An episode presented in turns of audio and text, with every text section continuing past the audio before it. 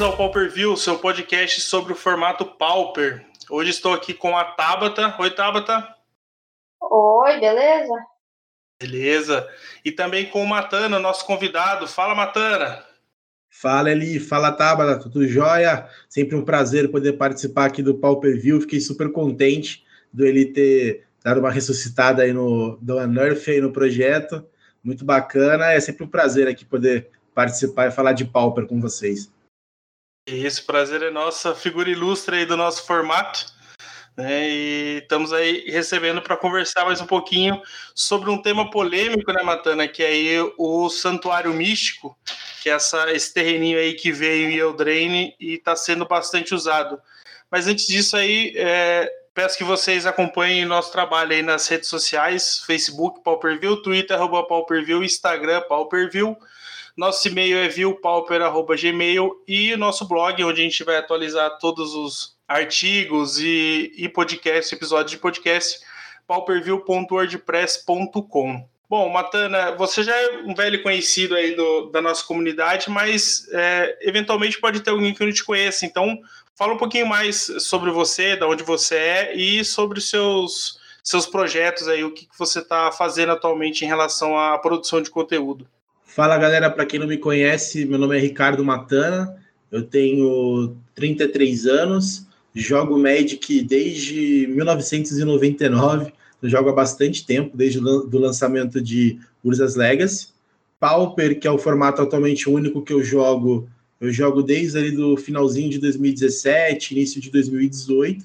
É um formato para mim que eu gosto bastante. Não é à toa que a minha produção de conteúdo é sempre 100% baseada no Pauper. Então, hoje eu sou redator da Liga Magic, escrevo artigos aí, pelo menos uns dois artigos por mês na Liga Magic, sempre com temas voltados ao Pauper.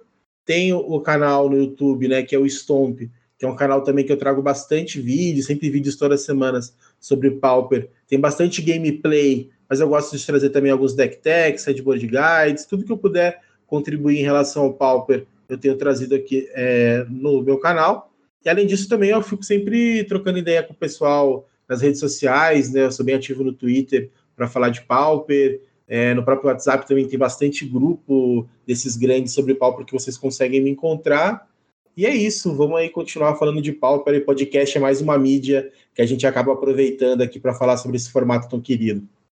É, realmente, ontem eu gravei episódio do, do Hackdos e a gente comentou, tava comentando sobre o podcast, o podcastar do Lucão, né, o Lucas do, do Magic Pauper BR, e a gente, nós já temos basicamente quatro podcasts, pelo menos, que falam somente sobre Pauper, e na, no, no, geral, né, de, de podcasts de Magic, nós temos talvez um número igual ou por pouca coisa superior, né? Então a gente vê o quanto o formato é querido pela comunidade, né? O quanto uh, é, nós somos carentes às vezes de, de, atenção da Wizards e acabamos convertendo essa necessidade para a produção de conteúdo, né? Então, é, como que você começou a produzir conteúdo ou por que você começou a produzir conteúdo? Foi nessa linha ou teve algum outro interesse também? Cara, eu sempre gostei de escrever. Desde pequeno, assim, tipo, redação na aula de português era uma das minhas aulas preferidas, adorava é, escrever, tema livre, enfim. Né? Então, eu comecei assim, a produzir conteúdo logo no começo, quando não existia nem Liga Magic, para você ter ideia. Eram outros sites, assim, eu não vou lembrar agora o nome do site, mas aí a, a graça do negócio era escrever reporte de torneio. Não sei se ele lembra dessa época, assim, mas todo mundo escrevia report, né? Era legal contar como que você se preparou para o torneio, aí você contava dos rounds, né? Falava também, sempre tinha no final dos textos, que eram os famosos props e slops, que eram as coisas positivas e as coisas negativas do dia do evento, enfim. Então eu comecei bastante nessa parte de escrever reports. Eu fui por um tempo assim bem mais é, bem mais antigo, redator também da Liga Magic, quando a Liga Magic era uma coisa muito menor, né? Era um site muito pequeno ainda, mas tinha já esse conceito de redatores, só que numa linha do fórum, né, que era o antigo fórum da Liga Magic. Aí depois eu acabei abrindo um blog pessoal, que era o Fact or Fiction. Era eu e mais um amigo meu, a gente fez um blog que foi por um período bem bacana, porque a gente tinha, a gente fazia reporte de torneios, é, é, artigos com, sobre estratégia, coverages, uma época muito bacana. Aí depois eu fiz um, um blog pessoal meu, né, também, que era o Stomp, e aí o Stomp acabou evoluindo para o canal, e aí depois voltei a ser redator da Liga Média, que estou na situação atual. Então eu sempre gostei de escrever, aí depois a parte de assim de, redação acabou ficando um pouco de lado né, na produção de conteúdo, começou a crescer esse conteúdo de audiovisual, e aí eu comecei a me arriscar também no canal, estou gostando bastante de fazer vídeos aqui para o pessoal. Bem bacana. O Matana aí, estamos aí, né, Matana, na Liga Magic, escrevendo esses artigos aí e procurando incitar a comunidade, né, a jogar o Pauper e conhecer um pouquinho mais, né? Claro, com certeza. Bom, e, e, no geral, Matana, como você vê a, a cena Pauper no Brasil, né? Eu citei essa questão de podcast, a produção de conteúdo que tem é, melhorado bastante no, no país. E, e, no geral a gente está tendo uma relação muito boa com o pessoal de fora, né? O pessoal da Itália, tem alguns gatos pingados aí na, na Europa no geral, né? E um pessoal nos Estados Unidos também. Como você vê essa, essa evolução da cena do Pauper, não só na produção de conteúdo, obviamente, mas na, nos jogos mesmo, na, no interesse da comunidade pelo formato? Eu vejo o Pauper como um formato que é de jogador para jogador, né? Porque o Pauper até pouco tempo atrás ele não era nem um formato sancionado pela Wizards, então foi um formato ali que meio que começou numa brincadeira e depois evoluiu para esse cenário competitivo que a gente tem hoje né? Mas basicamente ele é um formato que, é, se hoje ele está onde está, isso tem muito a ver com a própria comunidade, né? Seja nós jogadores brasileiros, seja também os gringos, né? a gente tem uma comunidade muito forte aqui no Brasil, Estados Unidos e também na Itália, acho que são os três polos, a gente for falar de Pauper. É, eu acho que hoje, se o Pauper realmente chegou onde chegou, é por causa dessa comunidade. Eu vejo a comunidade Pauper no geral como uma comunidade muito bacana, o pessoal é muito unido, é, eu participo, devo participar, acho que de uns oito, se bobear, uns dez grupos de Pauper no, no WhatsApp. Eu também é, falo bastante aí com o pessoal da gringa, mas no Discord, né? Tem alguns, alguns canais no Discord e no próprio Reddit também é um canal interessante para você poder é, divulgar o conteúdo, rola umas discussões bacanas também. Então eu vejo é, essa aproximação muito positiva né, entre os polos, tanto o americano, o italiano e o brasileiro. Hoje é muito comum a gente trocar figurinha com o Jerry James, que é um jogador lá que, a, americano. É, o pessoal da Itália também no Twitter, eles são bem ativos. Eu sei que você de vez em quando conversa também é, com eles. Enfim, eu acho que hoje, se o Pauper chegou realmente à comunidade, ela tem um peso muito grande. Né? E eu vejo que é um pessoal que se ajuda muito.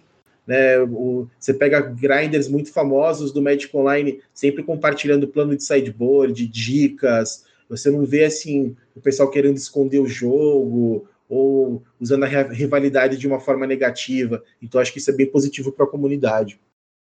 É, realmente você falou do, do Jerry James.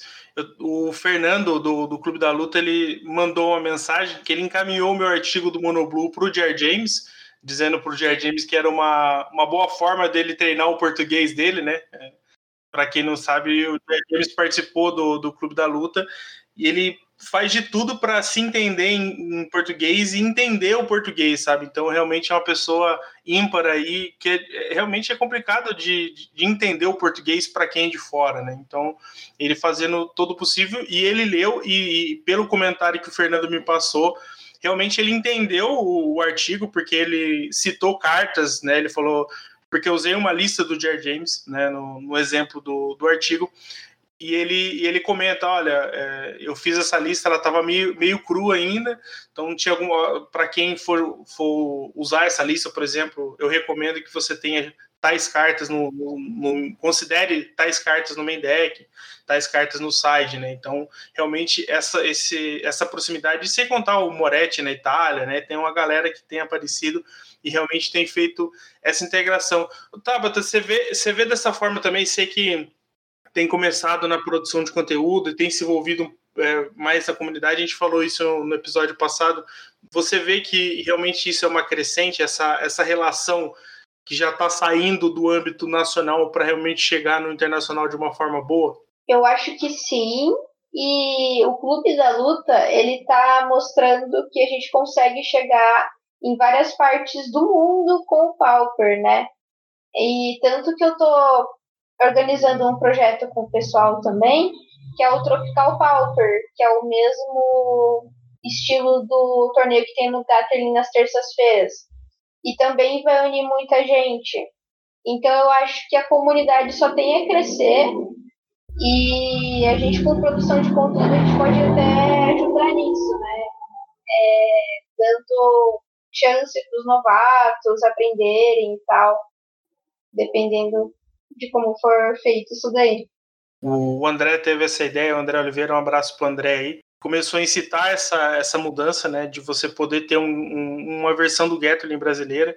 Isso é uma iniciativa fantástica, né? Você ter um campeonato free, né, que você consiga fazer aí e alcançar outras pessoas em outros fusos, né, que é uma dos problemas do Gatling, né? Pra gente aqui o, o campeonato acaba já no meio da madrugada, então realmente fica um pouco difícil.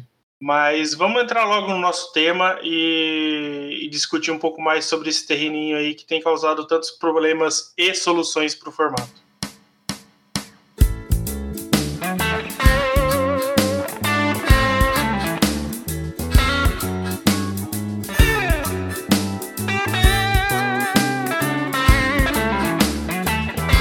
Bom, Matana, muita coisa aconteceu no ano passado, né? Nós tivemos o sancionamento aí do, do Pauper, unificação das listas, e a Blue Monday, né, que tanto afetou os jogadores que utilizam decks azuis. Então, muita coisa aconteceu, tanto boa quanto ruim nesse período. Mas eu acho que em 2019 aí nós tivemos o, o lançamento de Eldraine, e com ele veio o Santuário Místico, esse terreno aí que é uma ilha, né, o que é muito relevante pro, pro Pauper. Mas qual a sua avaliação sobre o terreno em si, sobre a carta? Para quem não lembra, então é quando ele entra em jogo, se você tiver três outras ilhas, ele entra desvirado e se isso acontecer, você devolve uma mágica instantânea ou feitiço do seu cemitério para o topo do seu deck. Como que você, você vê, primeiro, né, a carta em si, e, e o power level de novas edições para o Pauper, né? É, a gente sempre reclamou disso, né?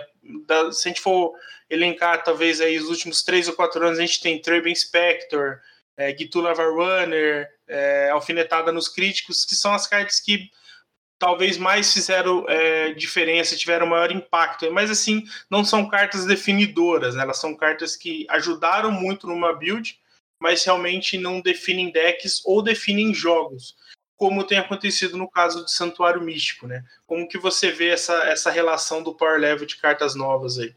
É, eu concordo com você que era uma reclamação recorrente, né, que nós tínhamos de que, ah, que a carta boa para Pauper tem que ser aquelas edições Masters, né, Modern Masters, enfim, tinha que ser algumas edições especiais muito mais voltadas é, para a parte eterna né, do Magic, e as edições Constructed que poderiam ser jogadas no T2 dificilmente trazia alguma carta, e se fosse uma carta, era muito mais uma carta utilitária do que um protagonista realmente de um deck. Eu acho que isso tem, tem mudado um pouco. Eu não sei exatamente quem foi a pessoa da Wizards que chegou até a comentar sobre isso, né? De que eles iam dar uma mudada um pouco nesse escopo das cartas comuns em novas edições. É, lógico que eu acho que assim, Mystic Santuário é uma carta para mim que ela é fora da curva. É, a gente pode olhar, por exemplo, Teros Beyond Death, que é a última edição, ela teve umas cartas, acho que bem legais para o Pauper, que são cartas positivas e ao mesmo tempo não são tão apelonas. Para citar só um exemplo, a Daybreak Chimera é uma carta para mim que eu acho bem legal e de certa forma deu uma revitalizada no White Wing. Para quem não sabe, é uma criatura 5 manas, 3/3 voar, que tem devoção é, para branco. Né? Então, muitas vezes você consegue fazer ela, por exemplo, de terceiro turno, então acaba sendo uma carta bem bacana. E ela dá uma revitalizada no White Wing, que é deck que estava esquecido, mas volta e meia a gente vê ele fazendo 5-0 aí na Pauper League do Magic Online.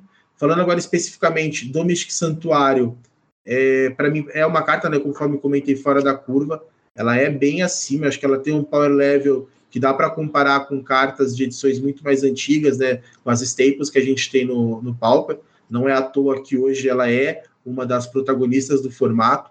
Então, hoje a gente separa o formato é, em Tron, aí Mystic Santuários decks, né, muito na, na linha do mid-range. Aí você pode ir na linha de decks com, a, com o Monarca, que é o Boros, o Raktos, o Mono Black. E aí a linha dos decks mais agressivos, que vem Stomp, Affinity, GW Auras, Burn, enfim. Então vejo sim, o Mystic Santuário, para mim, ele tá um degrauzinho acima, não sei é, se a Wizards vai deixar essa carta no formato por muito tempo. Acho que é uma discussão que a gente vai acabar entrando aqui no podcast mais à frente. É, não vou dizer que ela precisa ser banida, acho que eu sou muito contra a ban, acho que tem que ser em último do último caso mesmo.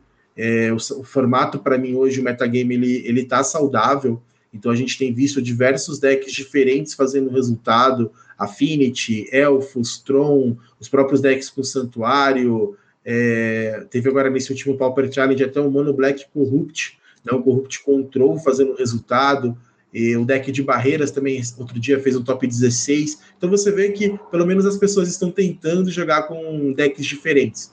É, em relação ao Santuário, para mim, é sim, olhando ele como uma carta, ainda sem falar do soft lock, né, olhando ele de forma individual, eu acho que ele poderia ser um pouquinho mais justo, é, porque quando a gente fala de um terreno que tem habilidades, a gente tem que tomar muito cuidado. Né? Então a gente tem terrenos hoje que são justos, como por exemplo uma Radiant Fontaine, um Bojuka Bog, é, são terrenos aí, o próprio deserto, são terrenos que têm habilidades, mas de certa forma ele também não acabou não sendo tão bons. Se o Mystic Santuário não fosse uma ilha, né, ou por exemplo, em vez de adicionar azul, adicionasse uma incolor, talvez ela fosse um pouquinho mais justo, porque ela sendo uma ilha, ela adicionando um azul, ela acaba tendo interações, né, que até se não tivesse acontecido a, a Blue Monday, ali talvez ela com Daisy, com Gush, seria ainda mais apelona do que ela é hoje no formato. Realmente, eu acho que é, é, pode ter sido o início de algo maior, né? É, você comentou de alguém da Wizards, eu, eu não tenho certeza se, se a gente está falando a mesma coisa, mas eu lembro da entrevista do Gavin Verhey, que ele fez com o professor, que ele comentou que estava sendo incluído dentro da, da do escopo né, de, de novas edições é, considerar cartas para o Pauper, né? Até comentei isso no, no, último episódio, que não seria assim, ah, essa carta vai ser feita para o Pauper. Mas provavelmente ela foi pensada assim: olha, essa carta é boa para o T2, para o limitado, mas se talvez a gente é, mudar essa vírgula aqui, mudar esse detalhe, ela pode ser interessante para o Pauper, né? Então, por exemplo, você comentou do, do caso do, do Mystic Sanctuary. É, vamos dar um exemplo, vamos supor que ela não seria do tipo ilha, por exemplo. Aí, se a gente colocar ele como tipo ilha, será que tem algum problema para os outros formatos? Ah, para o resto não altera. E para o Pauper, será que se colocar como ilha é uma boa? É, faz ela ser usável, né?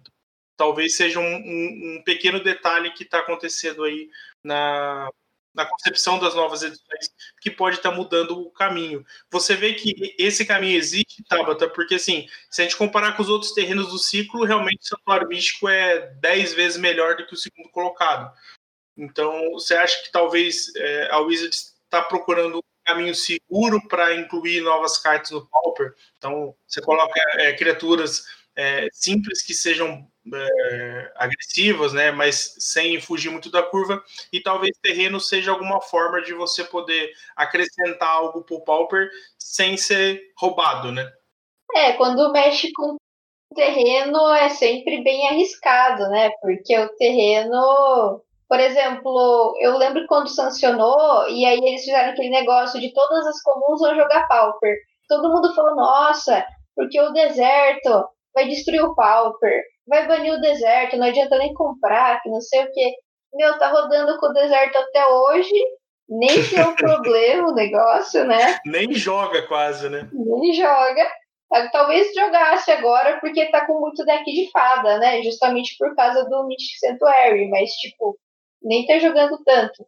Só que o Mystic Sanctuary ele tá, tá bem popular porque também, é, como o Tron tá em alta e, e o Loki ele ajuda você a ter muita chance de ganhar de Tron.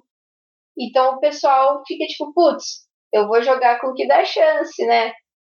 Mas às vezes, por exemplo, decks como Stomp, eles estão conseguindo, às vezes, lidar bem contra o Scred, porque, mais ou menos bem, né? Tem uma chance, ok. Porque o Scred, ele tá. Ele tá numa velocidade boa, mas ele Tipo assim, o Loki você não consegue locar um Stomp, por exemplo, tão rápido. Então, tá diversificado ainda. Mas eu vejo muita gente reclamando do Mystic Sanctuary pela força que ele tem por si só, né? Nos decks de controle. Acaba focando em um tipo de deck só, né? Então acho que depende muito, assim. Talvez se eles fizessem outros terrenos e aí a gente tivesse uma variedade, fosse melhor ou pior. Não dá para saber o que, que vai surgir por aí. É, realmente, acho que a interação do, do, Mystic, do Santuário Místico talvez seja o mais problemático e o mais útil, né? No caso, a interação dele com o Desprover, né, o Deprive e a lição trágica. Eu sei que é, é, é, talvez até um pouco de sacrilégio falar isso, Matana, mas você vê que essa interação, principalmente com a lição trágica, né, que é o que faz comprar cartas, nós podemos considerar que seria o substituto espiritual do Gush. A gente não quero comparar, dizer que é a mesma coisa. Sim, eu acho o, o esse soft lock né, de Tragic Lesson com o Mystic Santuário e até muitas vezes o próprio Deprive também, que o Deprive ele acaba sendo roubado porque a, a você a devolver a land para a mão ele acaba sendo um custo adicional. Então, mesmo que o oponente ele anule o Deprive, você conseguiu garantir que o santuário voltou na mão para você poder fazê-lo de novo. Já o Tragic Lesson, não. Se ele, por exemplo, dá um dispel ao oponente no seu Tragic Lesson, você não consegue devolver o santuário para a mão.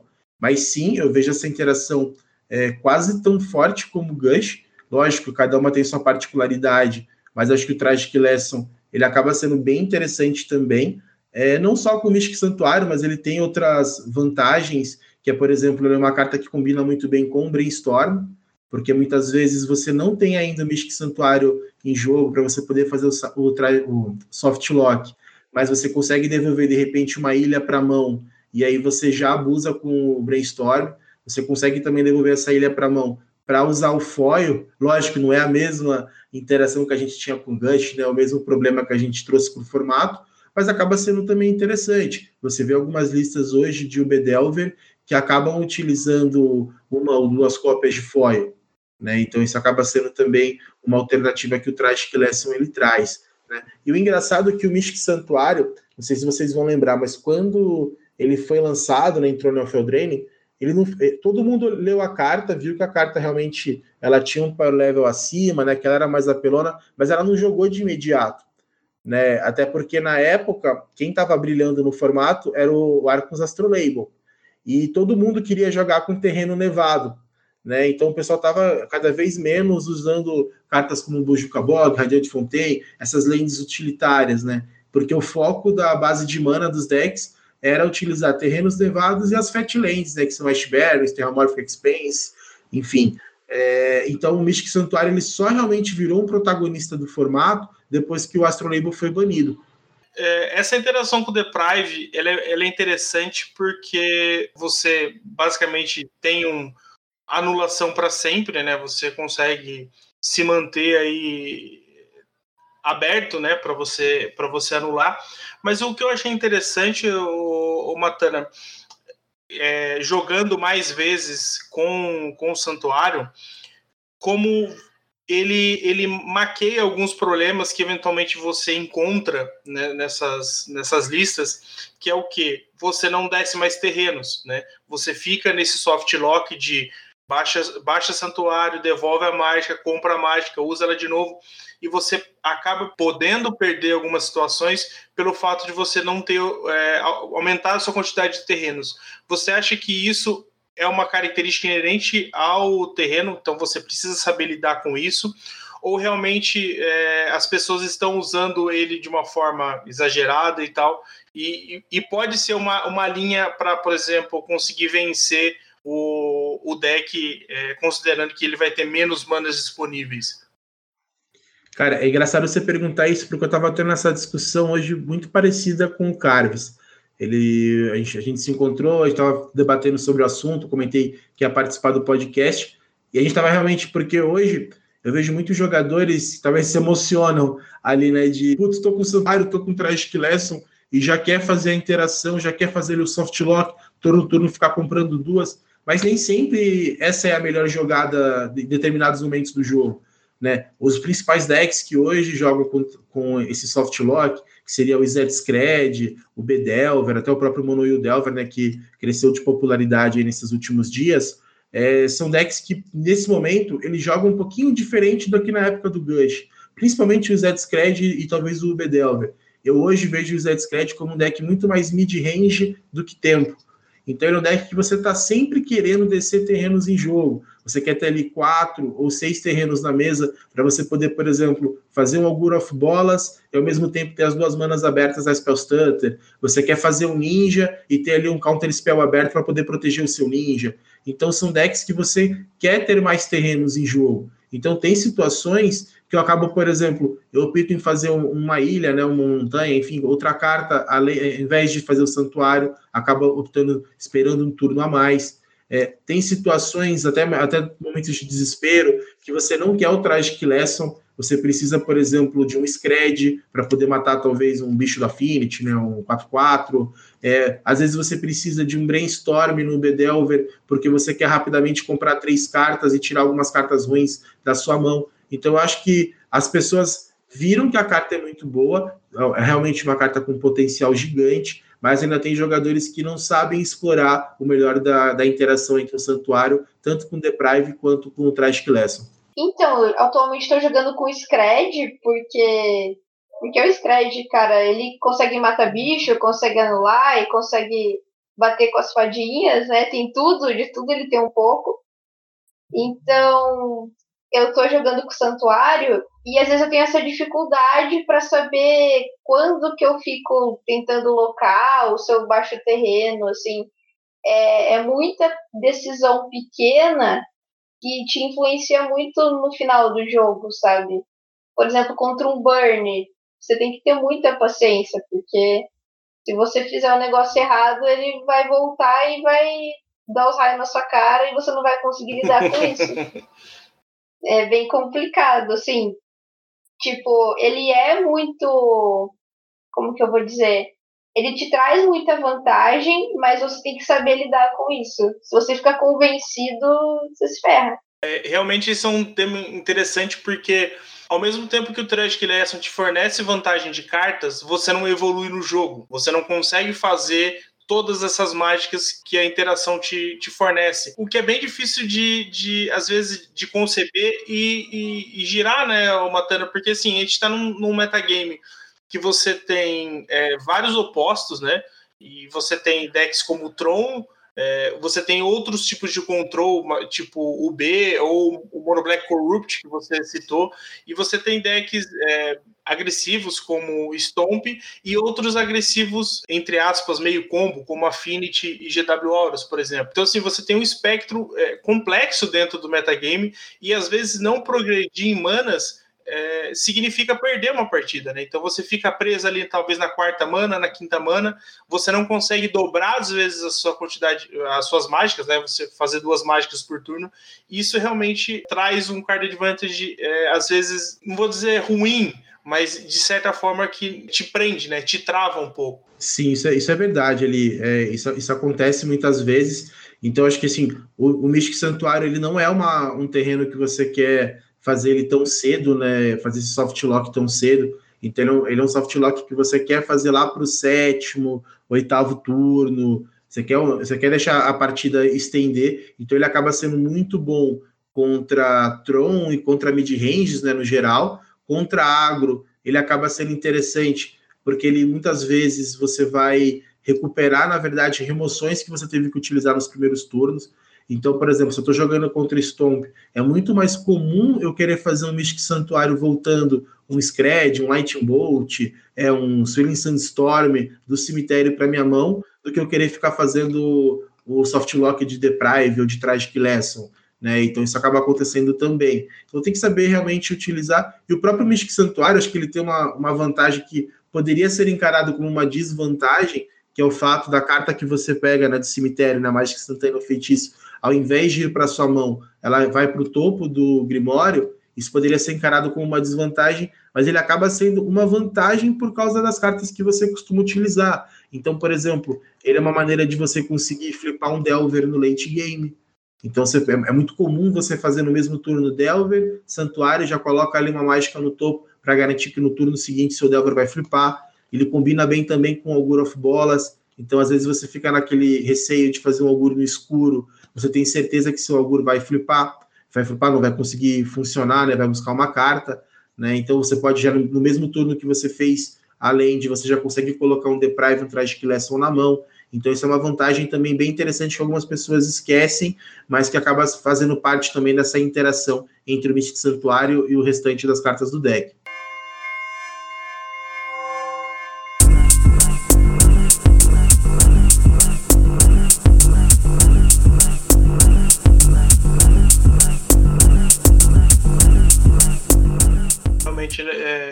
carta que possibilita várias pequenas interações, né? E você precisa saber como usar isso dentro do, do jogo, né? Você comentou aí sobre essa pequena mudança né, do, do arquétipo do deck, né? Então a gente tem vários decks aí, o X, que o Squad já, já tinha um pouco mais disso, né? De, já ia um, po, um pouco mais para uma linha mid-range, mas você ainda tinha versões que usava é, Force Spike, Spell Pierce, então você tinha aquelas anulações de início do jogo que ainda poder, poderíamos considerar ele aí como um deck mais tempo, né? Que você consegue lidar nisso, mas eu acho que o Santuário mostra que realmente o próprio Mono Blue e o Squad estão indo para uma linha mais mid-range, né? Que você quer realmente tirar valor das cartas. E, por exemplo, o Mono Blue hoje encaixa Phantom Seer, né? Que é o, o, famoso Gush com pernas, né? Então você tem um, uma carta que, que você consegue extrair um certo valor, mas que era inconcebível em outras linhas de, de Mono Blue, realmente por causa dessa, dessa mudança que parece ser, ser possível. Você acha que essa evolução desses decks UX é, elas vão continuar levando o metagame, ou aliás, progredindo dentro do metagame atual, talvez é, saindo só do R, talvez voltando a ter é, o B e o W, por exemplo, para dar uma, uma mudada. Como é que você vê essa evolução dos decks X? Eu acho que eles melhoraram, né? Eles tiveram uma crise, né? Uma época, normalmente vou lembrar do, do inverno ali do Pauper, né? Que o Jeskai dominou, mas os decks que a gente estava mais habituado, que era o Mono Delver, o B Delver e o próprio Zed Scred, eles ficaram muito em baixa na época do, do Astrolabel. Logo depois que foi banido, ficou uma, uma, dúvida de como o formato ia reagir. Hoje a gente está com um formato muito mais maduro, né, o metagame pós-banimento do Astrolabel. Então, sim, acho que eles estão numa evolução muito boa hoje, esses decks. Eu vejo principalmente decks como o Bedelver ainda tem muitas oportunidades. Acho que é uma lista que está longe de ficar fechada. Eu estava até comentando recente um assunto que tem surgido é sobre o potencial de Top Score, que é um, um cantrip que você pode colocar duas cartas do topo, seja do seu Grimório ou do Grimório do oponente, né, no, no cemitério e compra uma carta logo na sequência. Então, ela é uma ótima carta para lidar com o soft lock de Mystic Santuário. Né? Então, o oponente foi, colocou lá um Tragic Lesson no topo, você faz o, o seu top score, coloca de novo o Tragic Lesson no cemitério dele e ele acaba não tendo mais o combo. Ele vai ter que comprar mais uma carta para poder devolver depois o santuário para a mão, enfim. Então, é uma carta hoje que ela tem muito potencial e para mim eu vejo ela bem subestimada hoje no Pauper. É, ela funciona muito bem também contra a Fairy Seer, quando o oponente coloca duas cartas no topo. Então, é uma carta que ela é bem versátil para o momento do, do formato. Né? Mas eu vejo sim que é, veio para ficar, se a gente não tiver nenhuma mudança assim, muito drástica os decks U barra X vão continuar sendo um dos pilares do formato. É, tanto que o próprio softlock de Mystic Sanctuary ele é tão bom que uma partida que sempre foi muito complicada para os decks Delvers em gerais, né, esses U barra X, começou a ser uma partida jogável, que é o Boros Monarca.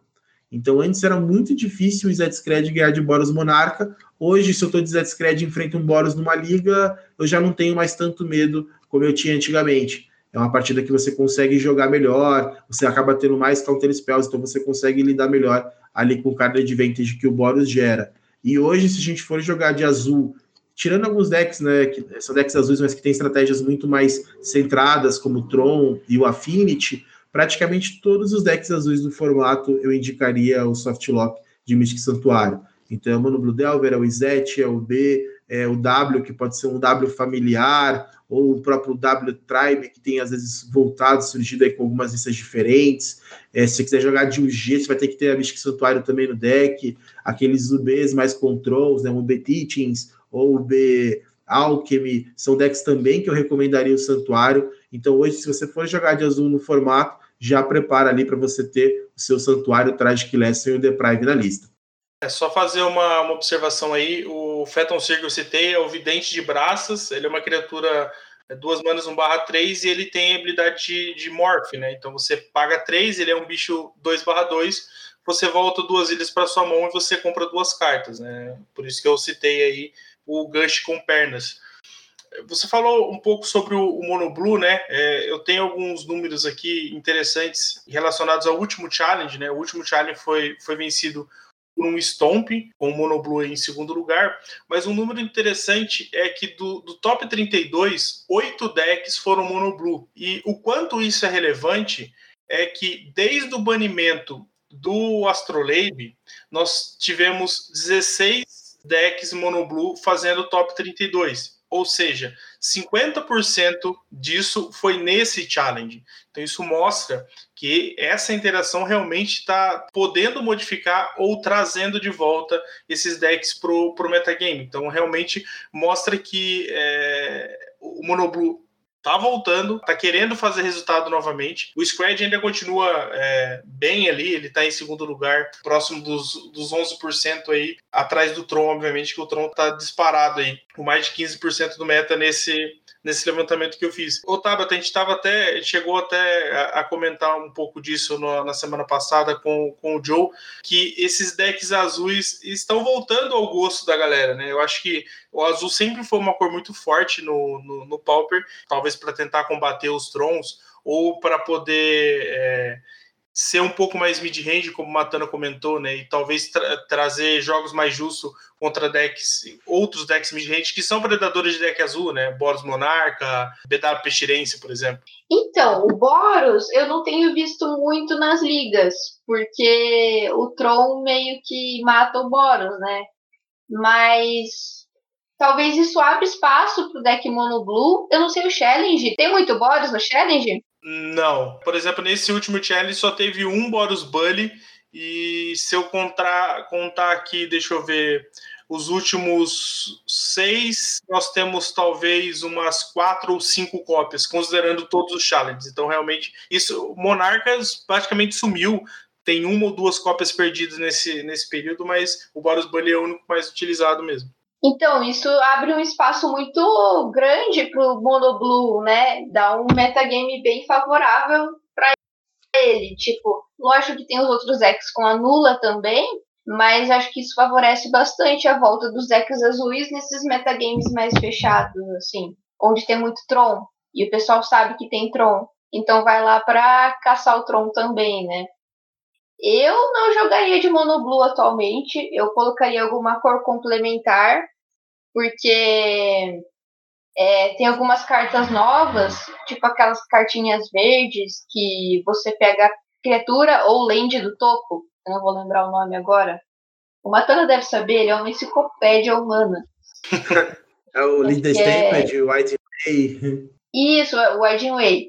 Então, tem bastante deck agro também por causa do Tron. E eu sinto falta de remoção no Monoblue. Porque às vezes acaba no começo do jogo entrando alguma coisa, mesmo você tendo a nula de custo baixo. Mas eu acho que o ambiente é favorável para o Monoblue atualmente, sim, pelo menos no mall.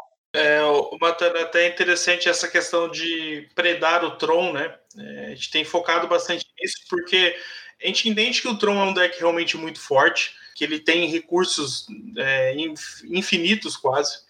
E se a gente avaliar, é, considerando ainda esse último challenge, nós temos Mono Blue, Burn, o R-Squad, o Bedelver, Stomp, Affinity, Elfos e GW Auras. Todos esses decks é, procuram ter nas suas listas formas de predar o Tron. Dentro, isso são 30 decks. Os outros dois é o Mono Black Corrupt e um, uma Copa do Fog Tron, né? Então, fechando o top 32. Então, assim, a galera realmente está empenhada em procurar formas de combater o Tron né? É, seja da forma possível que essas cores permitem. Você acha que realmente esse é o foco que a gente está vendo? É hora de caçar o Tron, talvez como forma de mostrar Sim. que ele não é tão forte assim. Não sei se esse é o, o, o intuito. É, o challenge ele acaba sendo sempre é um ambiente, um meta assim bem engraçado, porque tem muitos jogadores que jogam é, frequentemente né, o torneio. Então você vê todo domingo ali, pelo menos metade do challenge são de jogadores ali que jogam ali semanalmente o, o evento. E é engraçado, porque você olha o Tron, ele é indiscutivelmente o deck a ser batido do formato. Então, se você for jogar com um deck, você tem que ter um bom plano de jogo contra o Tron. Então, por isso que os decks que você citou acabam aparecendo no Challenge, porque são decks que têm alternativas contra Tron. Né? Dificilmente é um deck que você. Ah, ele conseguiu fazer o combo do Dignitary com Ghostly Flicker, um Ephemerate, acabou o jogo. Né? Não, são decks que têm recursos, né? o Affinity, o próprio Stomp, um pouquinho mais complicado, mas mesmo o Stomp ele tem um Viridian Longbow ali se for necessário, a mesma coisa o Elfos, o Burn, nem se fala, é um deck também muito bom contra Tron. Então, são decks que tem que ter um plano de jogo bem definido é, contra Tron. Então, eu, e, mas ao mesmo tempo, às vezes acontece que nem aconteceu esse final de semana. Os jogadores de Tron mais conhecidos foram jogar o Pauper Gedon, né, o Pauper Geddon, é, que foi um torneio na Itália também muito bacana, que é um torneio é, IRL com mais de 200 jogadores, acho que tinha mais de 240 jogadores, e tinham dois jogadores de Tron que são figurinhas carimbadas aí do Magic Online, que é o Adepto Terra e o, o, Reizen, né, que não jogaram o Challenge porque estavam jogando o Pauper Geddon. E os dois fizeram o top 8 nesse torneio, tanto que o Adepto Terra splitou a final contra um elfo, se eu não me engano, e o Ryzen ficou no top 8, mas também, então você vê, são dois jogadores muito bons com Tron que não conseguiram participar do Challenge nesse último final de semana. Isso acaba justificando um pouco né, essa ausência também de Trons com bons resultados, porque Tron não é um deck fácil a ser jogado. Né? Então você, principalmente em liga, assim, você vê muita gente também jogando de Tron, mas você acaba cometendo alguns vacilos que jogadores mais carimbados como o Entropia, o Reusal, Parallax, né, que são jogadores conhecidos também por Tron, não cometeriam esse tipo de erro. Então, você, às vezes, você precisa se preparar contra o Tron, mas você também precisa se preparar contra o deck que os jogadores vão querer jogar para caçar o Tron. Né? Então, por exemplo, quem se deu bem nessa história foi o Stomp, porque muita gente foi jogar de Mono e o Delver para caçar Tron, porque viram o Jerry James, se eu não me engano, umas duas semanas atrás, ele fez top 8 no challenge jogando de Mono e o Delver, inclusive usando o Phaeton Seer, o gancho com pernas. Você vê que a, boa parte das listas que foram bem nesse último challenge tem uma pegada bem próxima da lista do Jer James, só que aí o Stomp acabou ganhando evento, porque o Stomp é um deck que historicamente tem uma boa, um bom match né, contra o Mono Blue Delver. Os Trons se esconderam, que é seria uma match difícil para o Stomp, e aí o Stomp foi só enfrentando os Mono Blues, o Delver decks, e foi passeando até ser campeão do torneio. Então isso acaba sendo interessante também nessa escolha do deck. O torneio que você citou, então, foi o Pauper Geno, foram 246 jogadores e o Moretti ele splitou contra o Tog Shift, né, na final. Ah, é verdade, confundi isso mesmo. Eu acho que essa é uma característica que o Pauper está adquirindo e cada vez mais sendo valorizada, né? A gente fala que, por exemplo, o, o Tron é um deck muito bom porque ele, ele rouba na curva de mana, né? Roubar entre aspas, ele, ele, ele, ele foge, né, da, do, ele faz o 1, 2, 7, né? Então, realmente, isso acaba fugindo bastante. Você acha que o, o a característica que o Pauper está assumindo hoje são de decks que de alguma forma conseguem roubar ou na curva de mana ou nessa interação que a gente citou de, de Santuário e Tragic Lesson, ou outras cartas que realmente façam esse 2 para 1 um de uma forma bem efetiva, bem notória, que consiga é, trazer o deck, né, de, de, ressuscitar o deck ou colocar ele numa posição que ele enfrente os decks to beat do formato? Sim, é, é, engraçado, né? Porque a gente sempre reclama muito da base de, de mana do Pauper, né? Dos, dos, ter, dos, terrenos, né? Em geral, do Pauper. Mas hoje, na minha opinião, assim, os três melhores decks do, do formato é o Tron, o Zed Scratch e o Affinity. Acho que são os três protagonistas hoje aqui do Pauper. E são decks que a gente pode dizer que as lentes acabam sendo protagonistas, né? Porque o Zed Scratch tem o Mystic Santuário, né? Como um, uma carta muito forte o Tron nem se fala, e o Affinity também, né? Que são os terrenos artefatos, que também entra nesse conceito de roubar ali a curva de mana, né? Porque ele acaba diminuindo o custo de uma série de cartas, né? Como o Mystic é, Enforcer, o Toughcast, enfim. Então, a gente acaba reclamando dos terrenos, mas hoje dá para dizer que os terrenos são os principais protagonistas do Pauper e eles que estão ditando o formato. Né? Então, eu vejo sim que essa característica de roubar mana, como, como o próprio Affinity e o Tron, acaba sendo algo bem diferencial nesse momento do formato. É, realmente a gente acaba tendo uma, uma mudança né, de, de, de postura que às vezes as pessoas precisam ter. E eu acho que realmente ter esses, essas quantidades de cartas e, e estratégias que você tem, esse 2 para 1, talvez seja saída. Você concorda com isso, tá? Você acha que fazer esse, essa mudança de postura para que você tenha jogue pelo card advantage seja saída para você ter um, um, deck bem posicionado? Eu acho que sim. Na verdade, eu acho que daí você tem duas escolhas, né? Ou você joga com um deck que tem um card advantage para você conseguir ganhar dos decks com card advantage, ou você tenta jogar totalmente contra isso e ganhar antes do card advantage do cara importar, né? Porque se o cara morreu, não importa quantas cartas ele tem na mão mas é mais seguro jogar com decks com card advantage, porque você consegue manipular o topo, achar o que você precisa, é, ter um jogo muito justo contra Tron, ou você mesmo sendo Tron, né, ter contra outros decks. Mas tem a, a possibilidade de pegar um deck rápido, mas nem sempre ele vai ser tão consistente, né?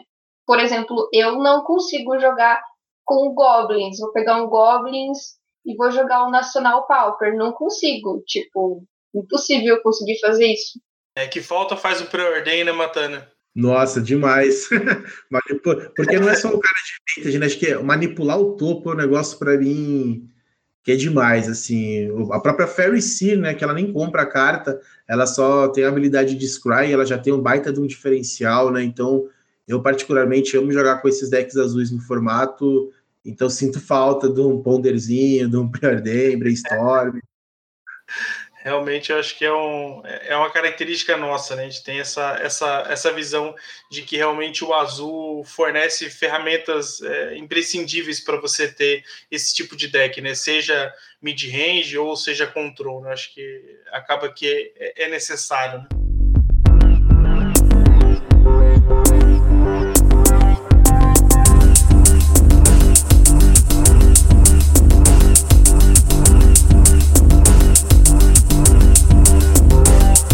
Matana, é, a gente falou um pouquinho sobre produção de conteúdo no começo né, dos seus canais. A, a Tabata também está aí é, nessa, nessa pegada.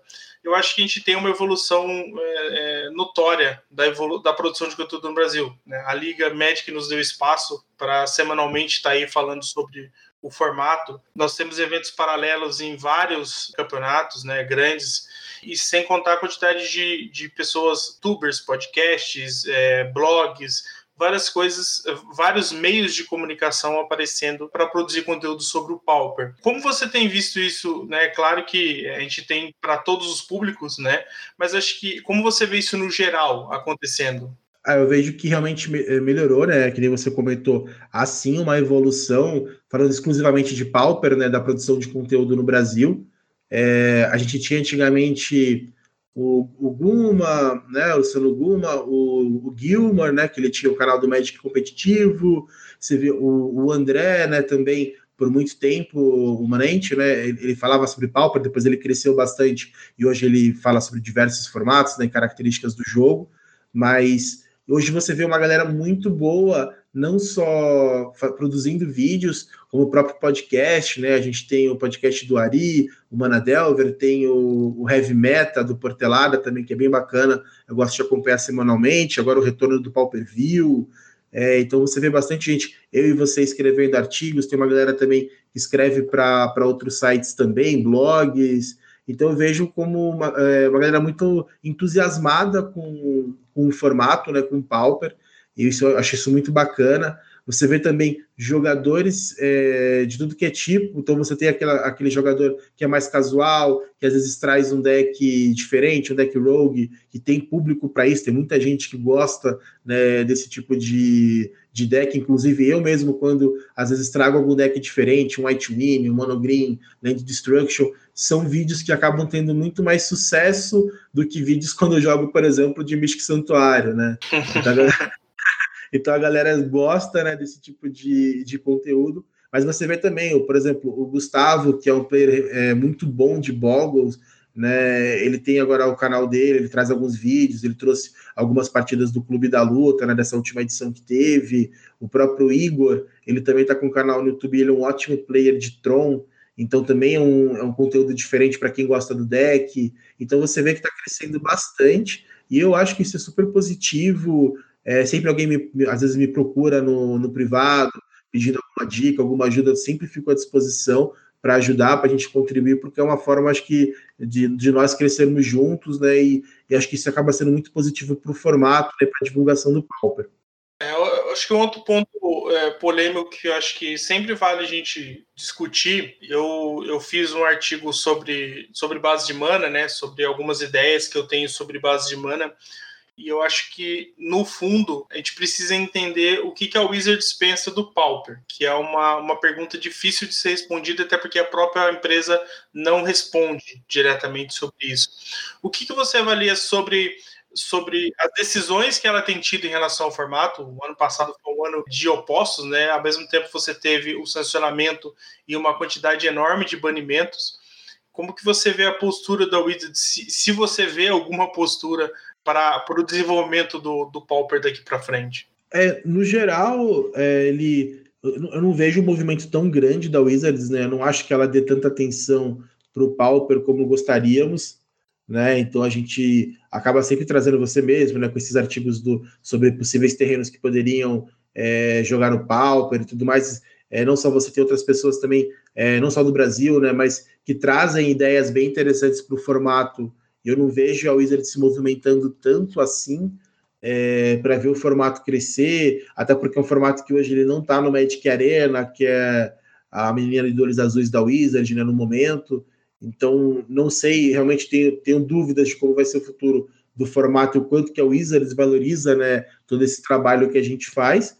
Mas, ao mesmo tempo, em 2019, ano passado, a gente teve o sancionamento do formato, que foi até uma surpresa para muita gente era um pedido é, de anos atrás, né? Acho que era um dos maiores pedidos que as pessoas tinham em relação ao Pauper.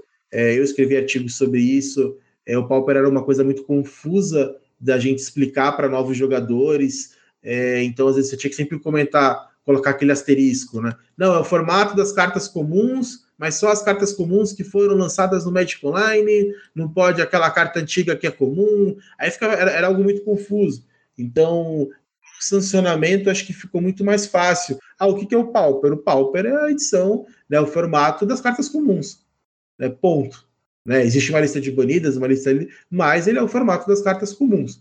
É, e sobre a decisão dos banimentos, é, eu não concordo com todas as cartas que foram banidas do ano passado, mas eu entendo até os movimentos, de certa forma.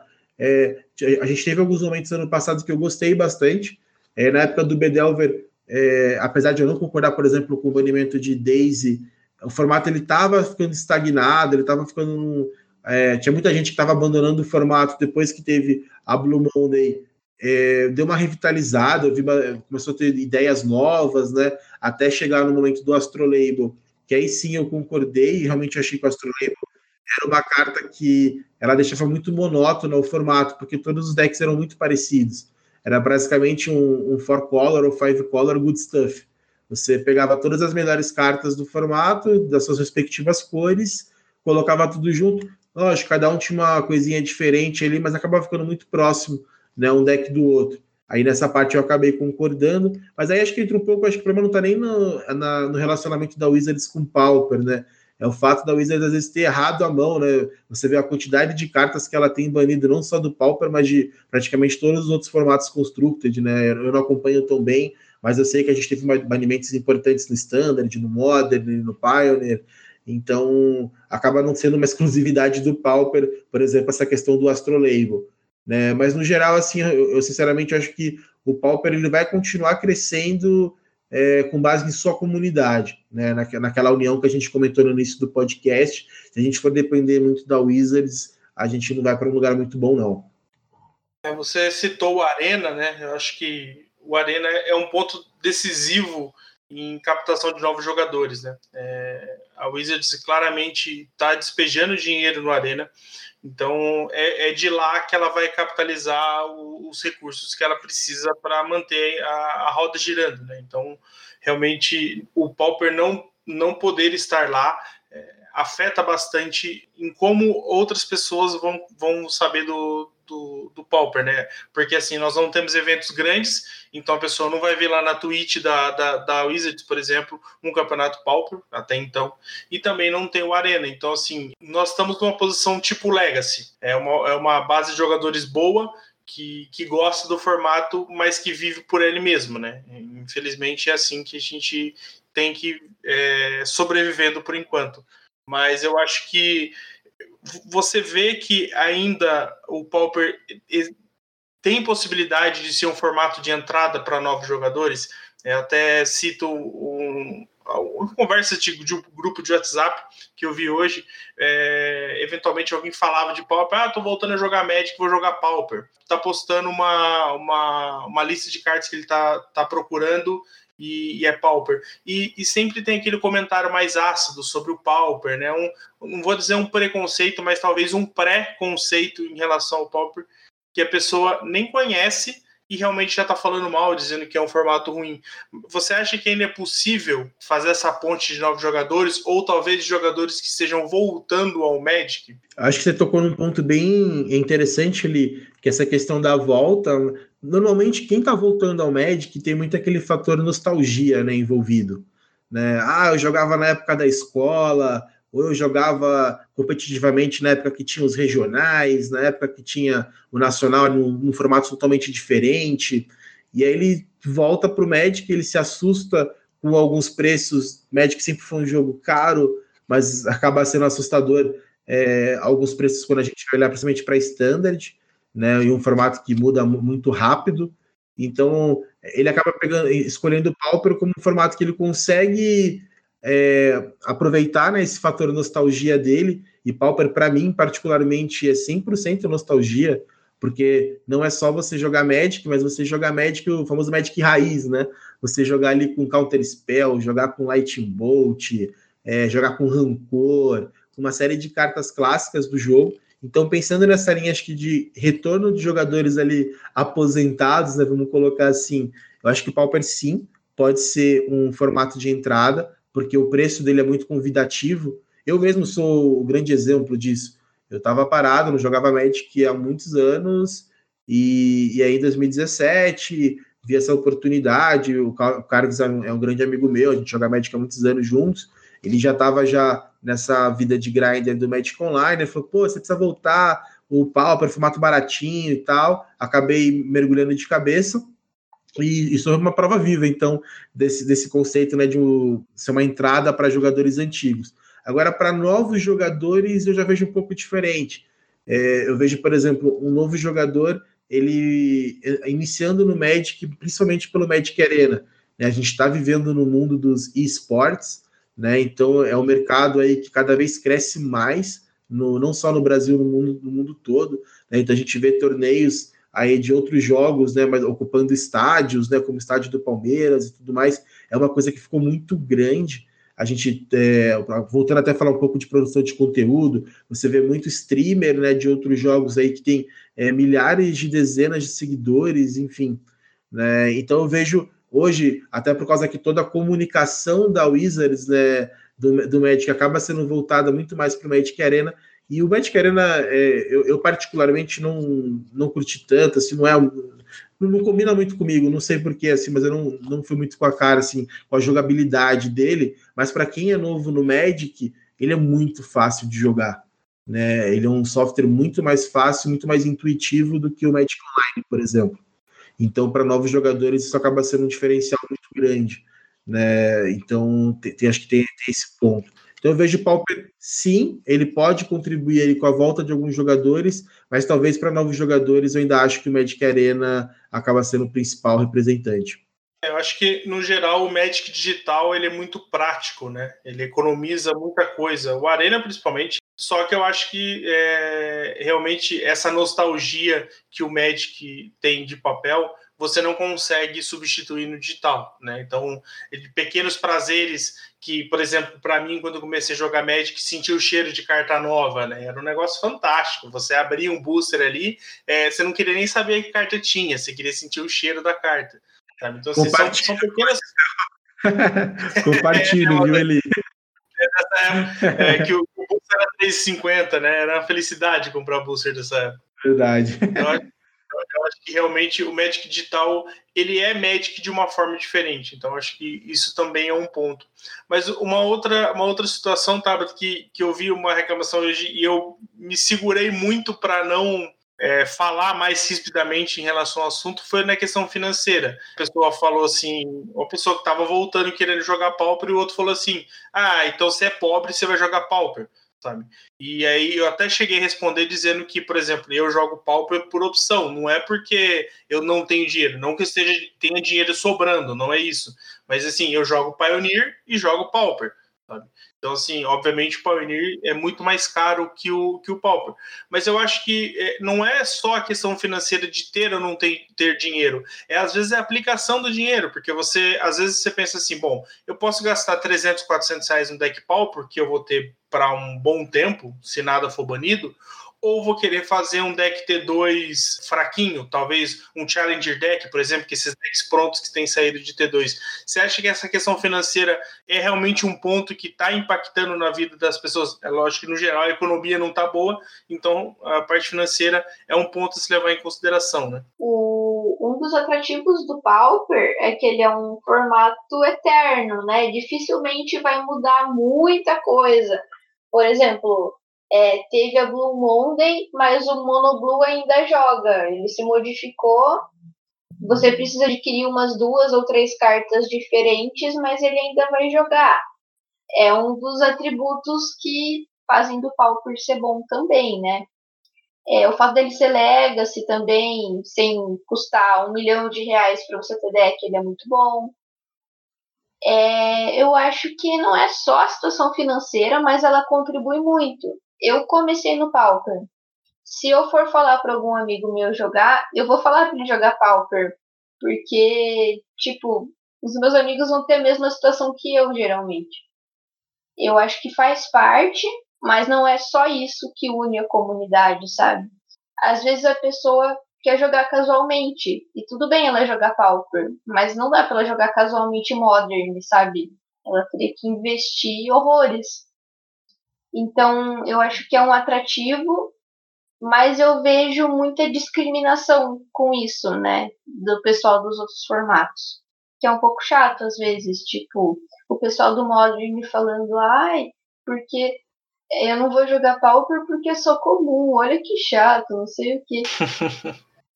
Sabe, não tem por que fazer sim, isso. Sim. Se o cara não quer conhecer, o problema é dele, mas não precisa ficar zoando os outros, entendeu? Eu acho que Magic é Magic. E, poxa, vamos colaborar com os amiguinhos, sabe? Não, sim. É, é até um, exemplo que eu falo aqui da, da loja local. É, Modern aqui em São José é bem presente, né? Então você joga um campeonato Modern de dia de semana, às vezes dá 15, 20 pessoas, sabe? Então realmente é um formato que tem um, um, um público bacana. Mas, por exemplo, uma discussão que a gente sempre tem aqui é a pessoa vai e gasta às vezes dois, três mil reais para montar um deck e acha caro pagar 20 reais num campeonato como inscrição. E aí você vê a galera do Pauper com seus decks mais em conta, obviamente, às vezes de um décimo, um quinto do valor de um deck modern, e gasta os mesmos 20 reais para jogar o campeonato e tá ali todo feliz né, Matana, a gente, é, eu acho que é interessante a gente vezes traçar esse paralelo, porque assim, não é porque o deck é barato que ele é pior do que o outro. E às vezes você gastar é, 300 reais num deck Tier 1 do, do Pauper é melhor do que às vezes gastar 500, 800 ou mil reais para montar um deck capenga de outro formato, né? Ah, com certeza ali. Eu particularmente, né, eu enjoo fácil né, dos decks que eu jogo. Tem gente que às vezes abraça um arquétipo né, e fica ali jogando anos com o mesmo deck. Eu já gosto de variar. Então eu gosto de pegar um final de semana, putz, é aquela lista que fez 5-0 numa Pauper League diferente, mas que você vê um puta de um potencial. Eu gosto de pegar ela para jogar, para brincar com ela um pouco. Ao mesmo tempo, eu quero ter meu deck também, meu pet deck ali, que é uma escolha mais segura para algum evento maior. Então, eu particularmente prefiro muito mais o valor que eu investiria em um único deck de um formato por exemplo, o Modern, né, o Standard, você consegue montar ali 4, 5, 6 decks Pauper, né? Então, para mim, isso acaba sendo uma vantagem muito grande para eu poder ficar sempre revezando. E até quando você tem um grupo de amigos também, acho que isso é legal, porque você consegue chamar mais amigos, aí você vai compartilhando os decks com os outros, vai mudando. Acho que fica um ambiente muito mais saudável e, de certa forma, ajuda também na sua preparação. Se você tiver algum time, né, alguma equipe, quando for jogar algum campeonato grande como o Nacional. É, realmente eu acho que a gente precisa é, repensar e fazer a nossa parte dentro da comunidade para mostrar que o Pauper é um pouco é, mais evoluído do que simplesmente é, jogar por falta de dinheiro, né? Acho que isso é, um, é, uma mensagem importante que a gente precisa passar. Vou, vou fazer duas perguntinhas um pouco mais capciosas para você, Matana. É, eu sei que é um pouco difícil às vezes de, de, a gente pensar sobre isso, mas se você tivesse a oportunidade de fazer o downgrade de uma carta para o Pauper, você tem uma preferida ou, ou, algumas preferidas aí, uma ou duas, e por que você faria isso? Cara, essa é uma pergunta, até estava é, brincando com a Tabata em off, né, antes aqui da gente começar a gravar, é uma pergunta que já me fizeram mais de uma vez, eu já, quando eu participei é, daquele torneio com alguns produtores de conteúdo, né, a Pauper Premier League, eu tive que responder essa pergunta numa entrevista que fizeram comigo, eu até citei outra carta, já respondi várias cartas para essa pergunta, mas eu queria trazer hoje uma carta diferente. Eu ultimamente tenho jogado com aquele deck o All Combo, né, que é um deck que foi criado, o deck de barreiras é um deck que sempre jogou no Pauper, né? Tem algumas versões desse deck que já aparecem no metagame no é de hoje, mas essa lista específica ela foi desenvolvida pelo é, o Caleb Ganon, não sei é, pronunciar o nome dele corretamente, uhum. mas é um youtuber, ele tem uma, uma legião de fãs, cara, porque os vídeos dele tem bastante visualizações. Você vê assim, vídeo que ele tem com 15 mil, 20 mil visualizações, acho bem bacana. Assim, e ele trouxe essa lista de Wall Combo e uma carta que eu gostaria de ver né, justamente para poder incluir nesse deck, que foi um deck que eu comecei a brincar com ele, até cheguei a montar ele RL, não tive oportunidade de participar de nenhum torneio com ele, mas é muito divertido, cara, eu gostei bastante, que é a Wall of Blossoms, que é uma barreira, né, que para quem não conhece, né, é uma carta, uma barreira de duas manas, uma incolor, uma verde, 0 barra 4, por ser uma barreira, né, tem um Defender, mas quando ela entra em jogo, você compra uma carta. Então seria uma carta bem interessante, que traria um pouquinho de cara de vintage aí para o deck. E eu acho que é uma carta que ela é inofensiva, né? Vamos colocar assim, para o Pauper, né? Ela não, não acabaria com o formato, né? Muito longe disso. Acho que ela é uma carta justa para aparecer aí no formato. É, e ela ainda talvez até caberia em decks que a gente não tem hoje, que é você ter a opção mais mid-range com o verde, né? Você, hoje o verde a gente usa basicamente de formas agressivas, como Stomp, é, Affinity ou Elfos, né? E você não tem um deck um pouco mais lento, né? Um deck que você tenha consiga gerar card advantage, exceto o Tron, né? Só que as cartas verdes não estão ali pelo card advantage. Né? Verdade, verdade. Bom, e a segunda pergunta, que é um pouco mais complexa e totalmente subjetiva, é se você pudesse criar uma carta, como ela seria? É, acho que seria uma carta, uma mana, destrói um terreno do Tron alvo. Não, brincadeira. acho que esse é o sonho de Metade do metagame, a outra metade é do Tron. É. Não, brincadeiras à parte, eu assim, puto, não deu muito tempo para pensar assim, numa carta específica, mas eu pensaria em alguma carta que trabalhasse com a habilidade de exilar a carta, né? Por exemplo, como um castigate, né? Que ao invés de colocar no cemitério, ele exila, porque é uma carta que ela seria interessante para interromper alguns combos do Tron que a gente tem hoje, né, que é o deck a ser batido, e ao mesmo tempo, dependendo como for, ela pode também interromper o soft lock do Mystic Santuário, que é uma outra interação que a gente trouxe até como tema principal aqui do podcast. Então, alguma carta que ela conseguisse, de alguma forma, é, lidar com o cemitério, exilar, mas algo assim que seja de uma mecânica diferente do que a gente já tem hoje, que são cartas como Fada Macabra, Relic, é, então, eu pensaria alguma coisa nesse sentido. É, pode ser um counter que exila, ou outro tipo de descarte, não sei, mas algo nesse sentido aí. É, eu vou, vou sugerir então uma carta aqui agora de, de Teros Beyond Death. Não achei o nome dela em português ainda. É Agonize Remorse. É um feitiço preto de uma e uma preta que você olha a mão do oponente e você escolhe uma carta que não seja terreno ou um card do cemitério e exila essa carta e perde um ponto de vida. Tá aí uma boa carta para ser Pauper. Olha, é verdade. E tem também, a, acho que é uma Dríade, né? Que é uma mana 2/1. Eu esqueci o nome dela. Estou tentando dar uma procurada aqui. Mas é, é uma Dríade, acho que é Dríade Militante. Dríade Militante. Isso, que é uma mana 2/1. Se uma mágica instantânea ou feitiço fosse colocada no cemitério, ao invés disso, é, você exila. Essa seria uma carta bem interessante, com certeza viria jogo no, no Stomp.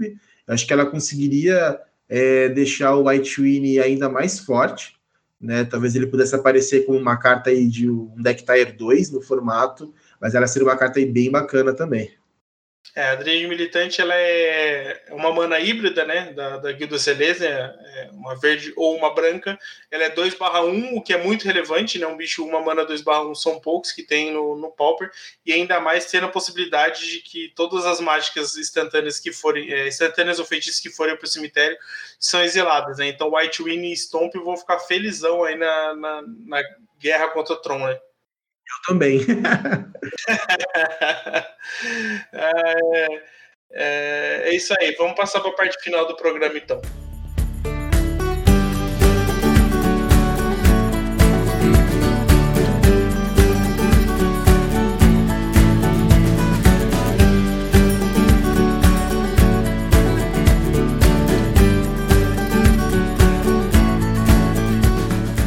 Matana, chegando aí na, na fase de agradecimentos, é, quero novamente agradecer sua, sua presença aí. Eu sei que tá tudo meio corrido aí. Eu até fiz questão de te chamar é, um, quanto antes. Eu sei que você tá com a sua esposa grávida, é, obviamente aí nos últimos semanas de, de gestação. Então espero que, que tudo corra bem e que logo apareça por aí. Eu sei que fica mais difícil, né? Depois com, com a criança pequena em casa vai ficar mais difícil para você estar tá participando. Então eu fiz questão de te trazer. Agradeço muito a sua presença novamente aí no retorno do Pauperville. Eu que agradeço, ele, como, como eu falei no, no começo aí do podcast, é sempre um prazer é, poder participar aqui do Pauperville, né?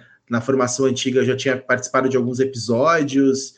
É, eu gosto bastante da mídia de podcast. Eu cada vez mais também tenho escutado bastante podcast, como eu pego o trem para ir para trabalhar, às vezes estou lavando uma louça também, ali eu coloco um podcast para tocar, ali para ouvir. Então, é uma mídia que eu tenho é, absorvido bastante, escutado muito podcast nos últimos meses, né? E é isso aí, o Miguelzinho aí tá chegando, né? para alegrar aí, colocar ele para fazer os vídeos para o canal também, me ajudar aí na produção de conteúdo. Tá certo, Mas vai dar tudo certo. E obrigado novamente pelo convite. E aí, depois, quando acho que abaixar um pouquinho a poeira aí, se precisar, só chamar de novo, que estou aqui, vai ser um prazer poder falar de Pauper novamente. Ah, valeu. É, faz seu jabazinho aí, é, fala das, sua, das suas é, redes sociais também e, e, traz uma recomendação para a gente aí. Então vamos lá. É, para quem quiser me encontrar, eu tenho a minha fanpage né, no, no Facebook, né, o que é o Stomp MTG Blog. Tem o meu canal no YouTube, acho que depois ele, ele coloca o link direitinho aí para vocês, acho que fica mais fácil. É, tenho também a, a minha arroba no Twitter, que é underline Stomp, para quem quiser me seguir lá, é, é um, uma rede social que eu falo bastante de Pauper. E como eu comentei também, tem bastante grupo do WhatsApp que vocês conseguem me encontrar para bater um papo. Fiquem à vontade para me chamar no privado também para trocar mensagens. É, tem sempre pessoas que me procuram, super amigável para ajudar, dar dicas, às vezes algum plano de sideboard, algumas é, ideias de listas e tudo mais. E sobre uma indicação, né, uma, uma recomendação aí, vai ser um pouquinho fora de Magic.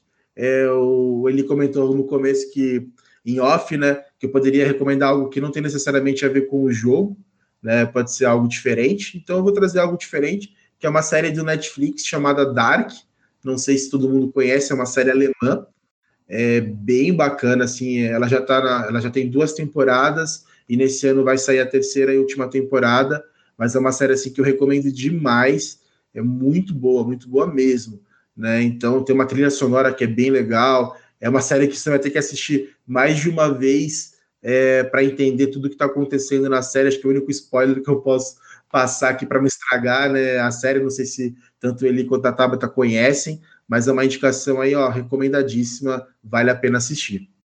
Cara, é uma série totalmente mind breaker. Essa série explode todos os conceitos que você pode ter de, de tudo, cara. Essa série é muito boa. Você assistiu já, Tal? Já, eu tenho que assistir a segunda temporada ainda. Dizem que tá sensacional. Nossa, essa série é, é fantástica. É, inclusive, no, no primeiro episódio eu recomendei a série chamada Fringe, que eu reassisti por ter assistido Dark. É o único Olha. spoiler que eu vou dar. Mas assim, não sei se você já assistiu Fringe, Matana, mas assim, é, é uma série que eu recomendo porque assim tem vários pontos correlacionados, apesar de ela ir para outras situações, né? Mas eu acho que são séries bem bacanas desse gênero e que vale a pena. Nunca assisti não, ali, mas vou colocar aqui no caderninho aqui, ela tá, vai entrar na lista aqui para poder assistir, viu? Que agora eu me interessei. É, pode assistir, que são cinco temporadas, assim, fantásticas, cara. É uma série muito boa. Infelizmente não tá na Netflix, então tem que procurar de outras formas, mas realmente é uma série que vale muito a pena. Bom, Matana, já despedi de você. Tabata, muito obrigado. Eu que agradeço. Então, galera, valeu, tamo junto, até a próxima. Valeu, valeu.